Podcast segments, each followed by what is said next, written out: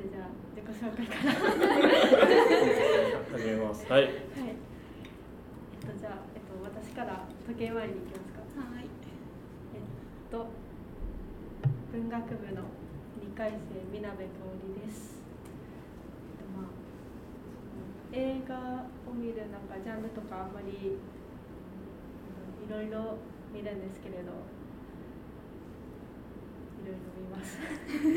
よろしくお願いします。よろしくお願いしますはい、えー、と私は、えっと、マネジメント創造学部1回生のよすえです。私も映画は雑食派で割と何でも見るの好きです。最近だとあの先ほどもあの言ったんですけど「君の名は」のその絵のタッチがすごく好きです。お願いします。よろしくお願いしますはい、文学部1回生の竹本かりんです。えっと、私も、私は文、えっと、映画館に行くのが好きなので、結構調べて気になった作品を見に行くようにしてます。お願いします。お願いしますえっと元町映画館のスタッフの宮本です今日はよろしくお願いしますお願いし。ます では、えっと、街の上でのその感感想というか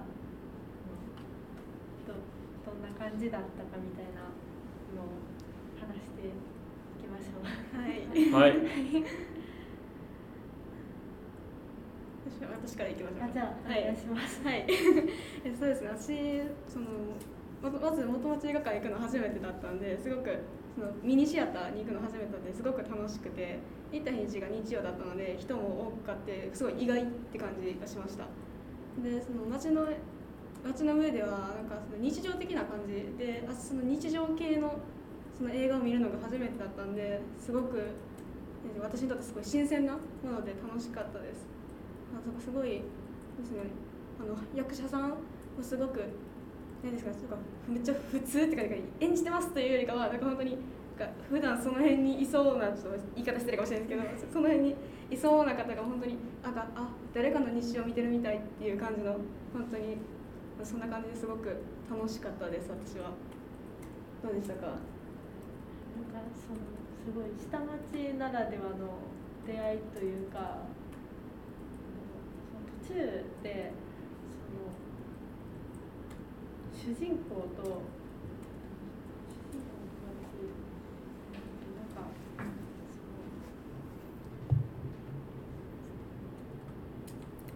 なんか主人公の友達とその子の元彼とみたいななんかいっぱいの人が出くわしちゃったシーンがあったと思うんですけど、はい。なんかあのシーンってその都会じゃ絶対成り立たないと思っててあなんか都会ってその人がいっぱいいるからうん。きっと近くにいてもなんか埋もれて気づかないみたいなのがあると思うんで。なんかそういう下町ならではのきるストーリーというかそんな風に思いました。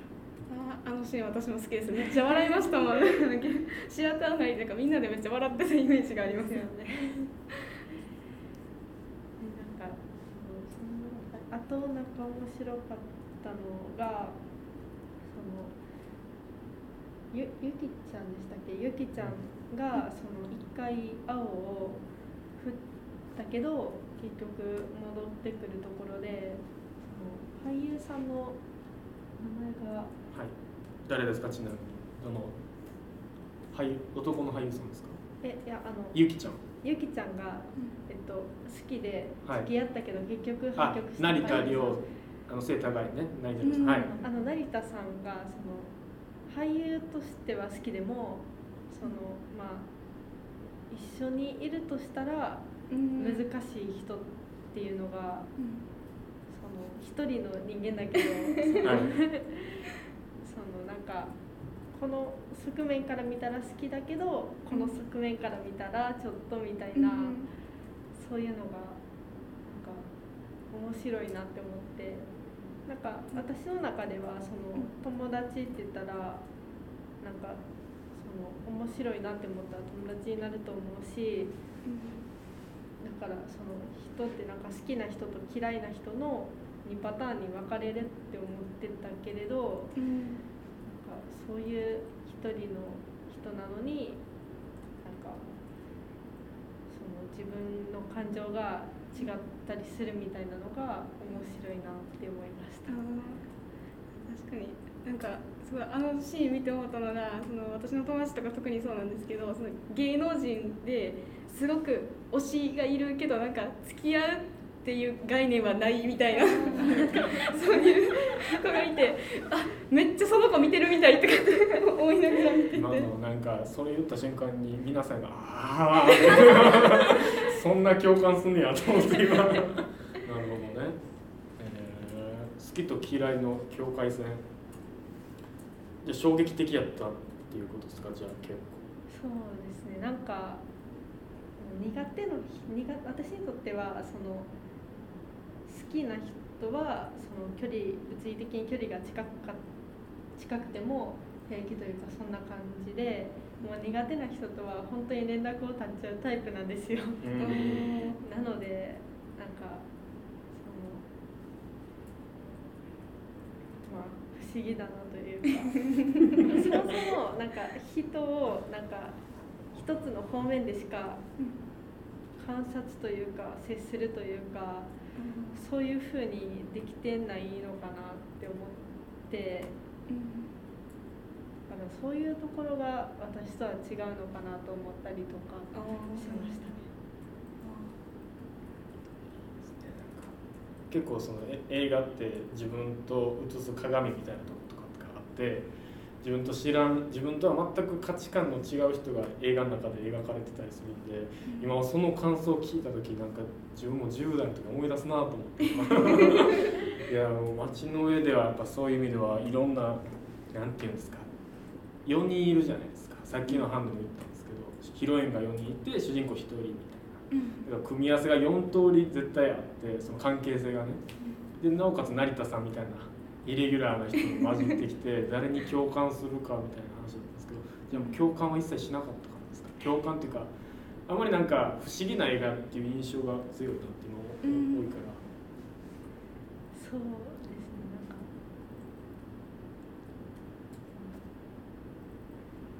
おおまおまわりさんも面白かったモアイさんあのー男神道やから OK みたいな。あの結婚する話 やったら自分の話だけしてくれる。ああそうそうそうそう。なんかそのあのあの人がすごい面白くてその、まあ、メメインというよりはサブキャラだけど、あんなに立ってるサブキャラってあんまり見ないなと思って確かに。なかなかまあいないですよね。そう。えーやっぱ皆さんでも着目するところがいろいろあっていいですね。でも結構初めてなんですか？初めて見た感じですか？ああいう映初めてでした画。そうか、そうか。なんか一人の主人え一応その主人公がいてそれその人を主体として描いてるけれどもなんか結構いろんな人の側面を見てるうん感じのやつが映画ですごくいろんな人の見方っていうのがあってでもなんか自分の合わせ鏡になるような人はいなかったんでだから自分もまたこのまた第三者の目線で見ている感じがあ。ってすごく面白かったです。街の上でっていう作品を見てるっていうことやな。それ自分があの登場人物に変わってとかじゃないですなんかとあるとある人の日常を見てるみたいな本当にそんな感じでした。どうですか？そんな映画あるんですねって思ったんですかやっぱり。こんな映画もあんねやみたいな。初めて見てすごい面白かったんでそういう映画なんかまた見たいなって思いました純粋にそう言っていただけると。まあ一応あの参加者ですけどスタッフとして聞いてるんで、あなるほど。なるほど。どうですか？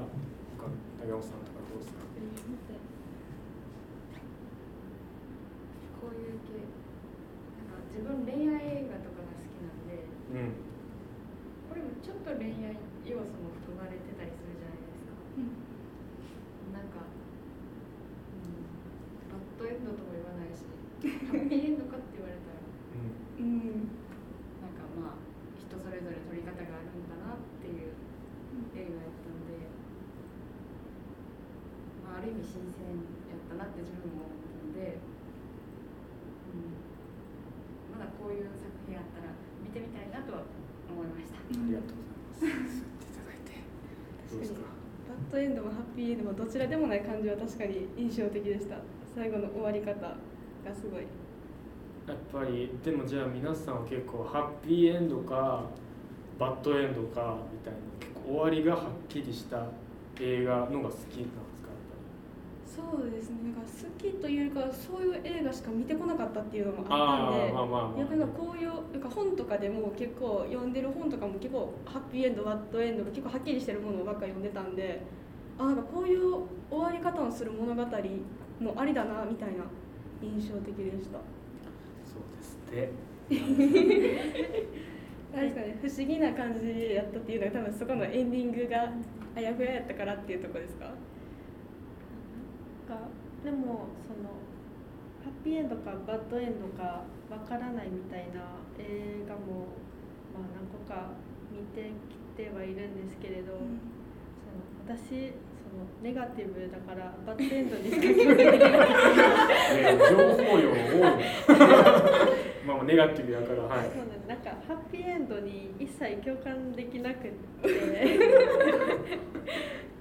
なんかあのなんかそのだからちょっと相性が悪いところも若干あったのかなとも思うんですけどね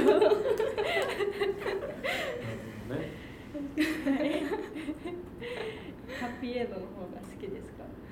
そうですね。やっぱりハッピーエンドの方が好きかなとは思いますね。いやまあまあ。そうっすよね。それはハッピーエンドの方が。それはね映画見るならなんか幸せになりたいなって思う人が多いじゃないですか、ねなんかちょっとネガティブな情報で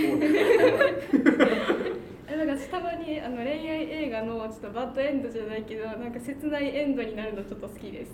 ああなるほどね。恋愛もので。それは何なん？よっしゃって思う。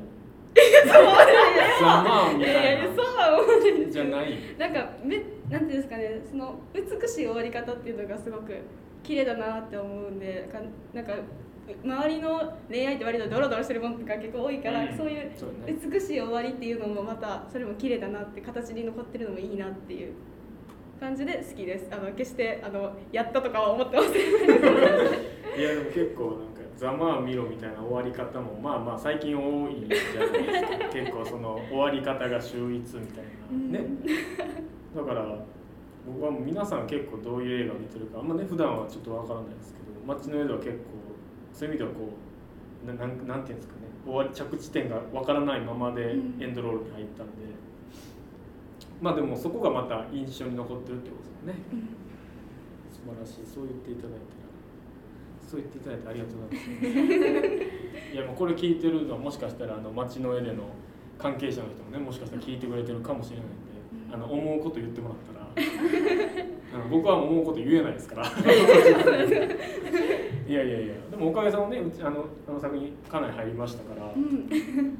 10代20代の SNS 世代にはかなりうんガツンと。確かに若者ちょっと共感できるとこあったかもです。あの内容。すごいなんかさっきの班ではえっとね最初のうん。古着屋で青がこうやって本読んでる時にカップルが来て、えっとカップルやけど男の服を女の子が選んでるみたいな感じの覚えてます、最初の、はい。この服似合うよみたいな、うん。でもカップルじゃないんですそれは。そのうん。気になる人のためにみたいなので嫉妬がみたいなうんあそこが参加してくれてた女性の学生さんはもうなんかそのシーン痛いほど分かるみたいなこと言ってて なんか自分もそういうことを思っちゃうんでプライドと感情がさっきプライドが勝っちゃうみたいな感情が勝っちゃうみたいなことを言っててすごい複雑な恋愛をしてきたんやなって僕は思いながら聞いてたけど。そういうのってやっぱりあれですか？そのあの映画ってまあさっき言った恋愛映画わかん僕が司会みたいになってる。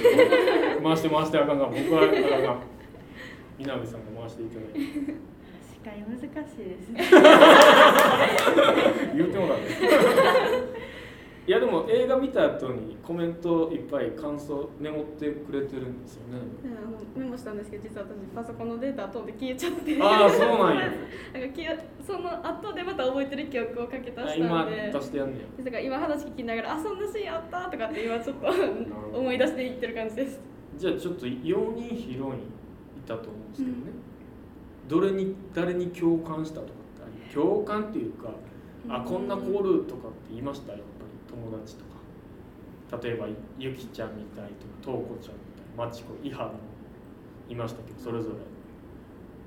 えー、どうだろう。共感はやっぱりなかったんですけど、うん。あのあの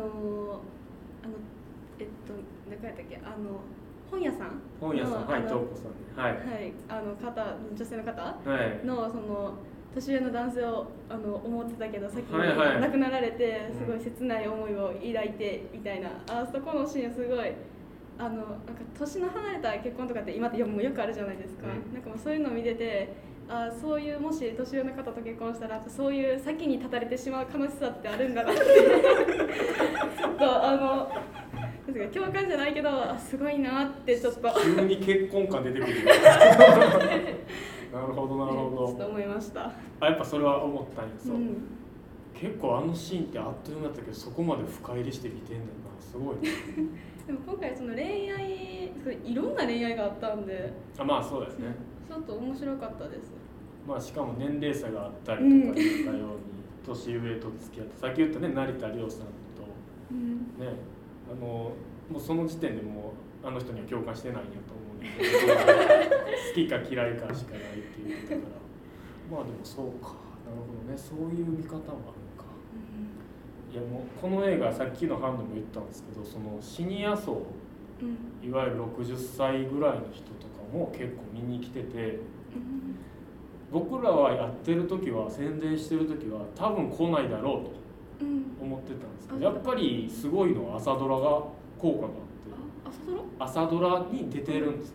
うなんだ葉さんとかそれこそ成田凌さんとか。だから顔と名前が一致する人が結構シニアの中の人が多くてで割とシニアの方も見に来たんですけどどうどう思います？シニアの人がこの映画あるみたいなどう思ったと思います？えー、どうなんだろう。もう50歳ぐらいで差が違う人ですよ見に来るえー、どうなんかな？シニアの方でも今のその私たちの世代と比べたら恋愛いっぱいしてるのかなって思ってまあなるほどね。恋愛経験が年齢の数だけ豊富だからみたいす。ななんかその昔ってその恋愛というか結婚というかそういうものがないとその社会のシステム的に組み込まれないようなとこがあったと思うけど今ってもうすごい何から何までサービスがあるから。うんその恋愛をその面倒くさいというかそういうふうに感じるような人も、まあ、この世代だったらまあまあいるのかなって思っててだからそのこの世代だと、まあ、あんまり恋愛に興味ない人も、まあ、その上の世代と比べたら多いのかなと思ったりもしますね。なるほどどう思います？えー、そうですねシニアの人とシ見たらニアの方が見たらなんか初々しい恋愛だなみたいな。ああまあでもそうですね、うん。それもありありえますよね、そうね。うん。竹本さんどう思います？なんか例えば自分たちの世代が見る映画とうん。シニア層が見るあの映画は多分感覚が違くてうん。一つの物語としてなんかシニア層の人は見てるんかなって個人的には思いましたその映画の中の物語ってなるほどいや実はなんか結構見た人全員じゃないですよ。全員じゃないですけどあのやっぱり映画見てる人があの映画を見ると今の若者ってそういうふうにこう距離を詰めるんや。男女ってそんな風な感じでいきなり仲良くなってあ部屋で入って部屋行ってなんか恋愛の話とかするんやねって勉強になったわっつって帰って結構多くて。だからそういう意味ではなんか嫌味がないというかなんかうんシニアの人をこう突き放すよりは納得させるような作りになってるんかなと思ってあの映画がね。だからそういう意味ではなんかちょっとなんか面接みたいにやっぱなってるな ちょっと待ってごめんごめんあなんか俺が喋ってるなでもそういう話もあって。うん。なんかそういう映画ってなかなか僕日本映画で見たことなかったんですけど、まあ、いい映画もちろんあるんですけど、うん。最近の公開してる映画でそういう今の映画を見て感想を持シニアの人が感想を持ってるってすごい本当にこう年齢層が広いっていうかうん。本どの層にも受け入れられる映画ってなかなかなかったんであすごい映画やなって思ったんですよね。で僕が言うとみんなこううなずくで 違うと思ったら違うっていうそのシーンのつながりでその、どはい。あの主人公の男性の方とその女性の方が別に恋愛関係ではないけどなんかすごく仲良くなってなんかもう部屋で一晩泊まるみたいな、はい。なんかああいうシーンがすごく意外っていうかわ私はすごく想像できなくてすごくあんな子が友達おったらどうする？女の子の友達ってうわーみたいな。引いちゃう？いや引きはしない。なんかその子の価値観で多分行動してると思うんで引きはしないけどあすごいって多分思うと思います。私はそういうこと絶対できないんで多分。リリスペクトじゃないですけどリスペクトじゃないんやリスペクトではない。リスペクトではないですけどでもすごいなって思います。えーやっぱすごいが勝つんやな。そうです、ね、このチームは割とすごいなが勝ったりするんやねなんかね。うん。結構うわーっていうさっきのチームはうわーって思ったりするらしいけどなるほどね。どうですか？なんかあの覚えてます？居酒屋の。居酒屋でまあ居酒屋で出会ってじゃなくて映画の現場で出会ってこの後二人で行きますみたいあでもそもそも飲み会とか行ったことないんで。そうやね。まあ年齢が年齢やったギリギらねリまだ未成年なそうやね。しかもコロナでそういう集まりもないもんね。そうなんですよ。であとあんまり多分その二次会とかあってもあんまり行かないタイプだったので。いやまあそれもそうや。それはそういう人もおるなんかその別別世界というかそんな風に思いましたね、別世界やなと思ってちょっと距離感じる。そうです。ああそうなんや。でなんかと古本屋さんのはい。古本屋さんで人と会うっていうのもあまり考えられなくて古本屋さん。古着屋さんか。そうなんかその古着屋さんって言ってもその個人経営のああいう古着屋さんに入る若者ってうん。どれぐらいいるだろうっていう。うん。なんか あんまりなるほどわねた私の場合はそもそもあんまり服買わないからそれも関係あるのかもしれないですけどなんかその古着屋さんに行く人ってきっと本当に古着が大好きな人なのかなって思ったりとか しました。まあちょっとそこで距離感じちゃうね。そうの映画見ながら、うん。私やったら行かへんのにな 私服買わへんしなみたその古着屋あの古着屋で服は買わへんしな。みたいそうですうんななるほどね。そこで感じちゃうよね。なるほどなるほど。なんかなんかその映画のなんか雰囲気というかそういう雰囲気作りに古着屋さんっていうのはぴったりだと思うけれど、まあ、現実と近いかというとそうではないかなとも思ったりとか、そんな風に思いました。いやいやあのすごい。自分のなんていうんですか働くっていうか暮らしている環境に置き換えて映画を見てるっていうのはすごいいい見方やとこれがもしかしたら線超えて自分もそっち側に行くかもしれないね。なんかのきっかけで。そしたら街の上でもう一回見た時ああ分かるわってなる時が来るかもしれないねだってね。なんかちなんか古着屋とか古本だけど下町のイメージ強いからかもしれないですね。この辺割と都会感あるんで。そうか。はい。下北ってそうか。下町ってイメージがある、そうですね下町うん。西北はじゃあ都会。西北はそこバリバリ都会なイメージありますねそ都こは。会。そうか古着屋とかないかあんまり。そうですねないイメージがありますね。皆さん行くんですか？下北みたいなとこ行ったりするんですか？そもそもその下北沢っていう地名をこの映画で初めて知った。い やまあそれは同じです。東京っていう時点で遠いんですよ私からすると。関東がね関東は遠い、はい。なので下町って言われてもまあいろいろレベルがあるじゃないですか。だからあんまりなんだろう古着屋さんがありそうな下町っていうのが思い浮かべなるほどね。私の地元だともう結構田舎でなんか個人経営の豆腐屋さんとか畳屋さんとかそういうのがある街の上には出てこなかったな。そういうそういう下町というか田舎というかそういう場所なのでまあそうそういう感じで。今喋りながらめっちゃ自分の住んでた街のこと想像したよね今。畳屋とか豆腐屋ってまあそう。しかもその私が知ってるような下町って若者より高齢者の方が圧倒的に多いからうん。そこもなるほど。なんか出会っても高齢者じゃないかなみたいな。めっちゃ現実的。すごいな。そうか。そう下北が都会都会っていうかと下町やけど都会なんや下北は。全然違うんや。まあ、若者がまあまあいる時点で都会かなと思ったりとか、確かに。すごい。そう思うやっぱり下北って私は私も下北ってどんなんどんなとこか全然知らなかったのでなんか今回の映画見てなんか結構そういうなんかめちゃくちゃ都会でもないけどなんかそこまで田舎でもないみたいな感じのイメージがすごい根付いたんでもうそのイメージしかも持ってないんですけど今。行ってみたいと思わなかっあーどうだろう。た結構さっきのチームみんな行ってみたいって言ったけど。何ですか？あんまりあんまり興味ない。街自体に。自分はなんか古着好きなんですよ。あ、うん。そうなんや古着好き。うん。古着屋とか結構行くんで皆さんが喋ってるのを聞いてああってなんか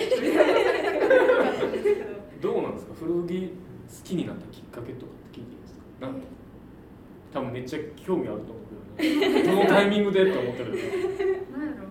なんかそれこそ結構大人びた友達がいるんですけど自分の。同級生仲いい子で,、でなんかその子が結構古着が好きでなんか一緒に東京遊びに行った時とかに、ちょっと古着屋巡りしようみたいな言われて、それこそ下北も行こうとしたんですよ、はいはい、まあ行かなかったんですけど。うん。まあでも有名なとこやね。古着屋巡りっていう東京で言うたら、そういうことやね。そういうことやね。なんですかどう そういうこと。あの映画見て古着屋行ってみたいと思ったらもう自分も行くべきやし。行ってみたいとは思わんかった。そうですね あそうなんいやあの映画結構そういうきっかけ作りになる映画でもあるなと思ってこういう人になりたいみたいなと思ったけど、いやなんかその物が多すぎたらあんまり落ち着かない性格なので。あまあそういう方もいらっしゃるか、なのであんまり服今持ってるので十分かなというか。うん。なんかあんまり服を集めることに共感できないんですよ。ね いいですね。同じほぼ同じ年代やけどこうも違う。いやいや僕は素晴らしいとそういう考えはそれはそれで素晴らしいと思うし。でもひめっちゃおしゃれな T シャツ着てんなとずっと思ってるけど、でもこれイオンで買ったんですよ。イオンでも素晴らしいよ今もでもそういう古着がそうか。なんかああいう映画見てなんか私も行ってみたいって思う人結構多いかなって思ったけどそうでもないね皆さんね。まあまあ古着屋とかあの古本屋とかねそれこそ人に会うとかあんまり。そうかそうか。いやなんかまあそれはそれで僕はいいと思います。いやいやなんかそういう方々にはどういうふうにしたらあの映画を見せれるんかなって思いながら例えば南さんみたいな考えの人をこうあの映画を見させるのはどうしたらいいかなって今ちょっと考えたりしましたけどどうやったら見てくれるって思います都会の人に見せたらいいんじゃないか下町住みの人はもうもう見ない。だって私は下町で生まれ育ったので下町しか知らないからね、憧れるような世界でもないんですよ。なるほど。はいはい。だからなんかちょっと距離が近すぎてそこがあんまりうあん。まり共感できなかった原因なのかなと思ったりとか。いやそれいい意見それはそうお二人はでもそうですかやっぱり。なんか自分が宣伝マンとかだったらじゃあこの映画宣伝してって言ったらなかなか難しいと思うんですけどどんなキャッチフレーズつけるとかなんかターゲット層とかって。えでもターゲット層はやっぱ若者かなっていうイメージはありました。やっぱり。うん共感じゃないけど自分もこうしたいみたいなこうなりたいみたいな。そうですね。なんかあいるいるこんな感じの子周りにみたいな。あーなそっち系の共感がすごく私はあったので、なるほどね。でもそれはでもそうよね。そういう感想はあるよね絶対ね。高山さんとどう？映画館好きとしては。えっ、と。自分がもし映画館で働いててこの映画宣伝してるって言われたら。でもやっぱり若者に宣伝するかなって思うんですけどうんかそれこそなんかサブカルチャー好きな子とかがなんか目に留まるようにそれこそその古着屋さんにポスター貼るとか。ああなるほど。なんかチラシ置いてもらったりとかね。例えばライブハウスにポスター貼るとか。うん、うんなんかそういうサブカルチャー系が好きな子に目が留まれば、うん、いいんじゃないかな。見に来るよっていうことだよね、そうやね。まあそういう意味ではこの映画戦でむずむず簡単なようで難しかったりも、うん。そうそう。今言ってねその映画古着屋巡りする人もおればその下町とね近いっていうからなかなか見に行かんっていう人もいるから。これが難しいところやね。ってあの司会回してるように言ってるから。皆さん。あでもなんか日常系ってやっぱ相性が結構あると思うんですよ。日常系のなんかドラマとかアニメとかって結構なんだろう感想が分かれてるイメージがあって。だからその万人受けはしないかなとは最初から思ってます。いやそれはそうよね。立派な意見でもじゃあなかなか今回の機会がなかったら見んかった映画でもあるっちゃうよね。そうですね。なんかもう日常系ってなったら多分見ないっていう選択をしちゃうんですよ私は。なんかもう空想の世界というか非現実でありえなさそうなところに振り切っているようなものの方がどちらかというと好きなんですよ。なのでそういう作品を見ることが好きですね。いやこれあのこの放送を聞いてる映画人の人は多分あの割と衝撃を受けてると思う。みんながみんな20代10代がこういう映画を見るかっつったら、まあ、全然やっぱ違うっていうことにちょっと衝撃を受けてると思いますけどそうか。私も同じタイプですね。振り切ってる方がいい。そうですね。なんか私結構あのさっきも言ったかなあのアニメ好き？割とアニメ好きなんで、結構いろんなアニメとか見たりするんですけどそれでなんか日常系のアニメを一度見たことがあったんですけどなんかあんまり面白くないなっていうイメージが強くて、へだからそれこそもうなんかぶち切ってるそれこそなんやろ映画でもなんかちょっとあのホラー系とかあのちょっと何ミステリアス系とかなんかそういうちょっと非現実なものとかの方が見ること多かったんでそれこそ本当に今回そのテーマとしてその街の上でがなければ多分見てなかったです。えへえそうか。はい。まあもしこの機会これを機になんか見たいなって思う作品が増えたらね嬉しいですけど。そうですね。あの日常を描いた。アニメで日常見た時はあんまりやなと思ったんですけどなんかそのリアルのその劇映画でっていうことね。劇映画でその役役者さんがやるようなものはすごく私にとってはすごく面白かったです、うん、あのアニメと違ってよりリアルな感じだったんで。これで大学生の一人を変えた。一人の指針を変えたっていう。ことどうですか高山さん？なんかまとめみたいになっちゃってます。まあ時間的にちょっとまとめみたいになっちゃってますけど高山さんどうですか？だから自分はもう皆さんと真逆ですね。はい。日常系の方が好きなんでなんかそれこそいつも見るような映画の、うん、それこそ恋愛映画とかよく見るんですけど、うん。だから逆お二人の意見とかうん。いや面白いだから、うん、聞いてて。